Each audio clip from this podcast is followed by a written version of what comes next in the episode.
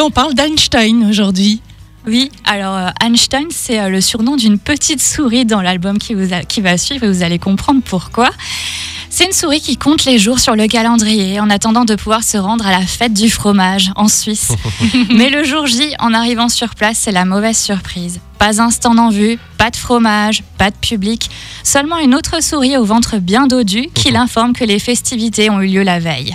Ah. Et si elle veut y assister, il n'y a plus qu'une chose à faire, remonter le temps. Ah. Alors avec cette histoire, l'auteur Torben Kuhlmann invite le lecteur à s'interroger sur la notion de la relativité du temps. La petite souris qui est surnommée donc Einstein dans l'album va d'abord trafiquer les aiguilles de son réveil avant de s'attaquer à toutes les pendules de la maison et même au clocher de l'église.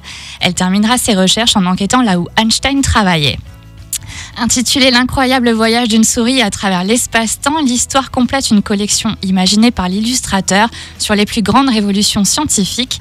Il existe ainsi d'autres albums qui abordent le voyage sur la Lune, l'invention d'une machine volante traversant l'Atlantique ou encore la plongée dans les profondeurs, toujours avec une souris en guise de héros.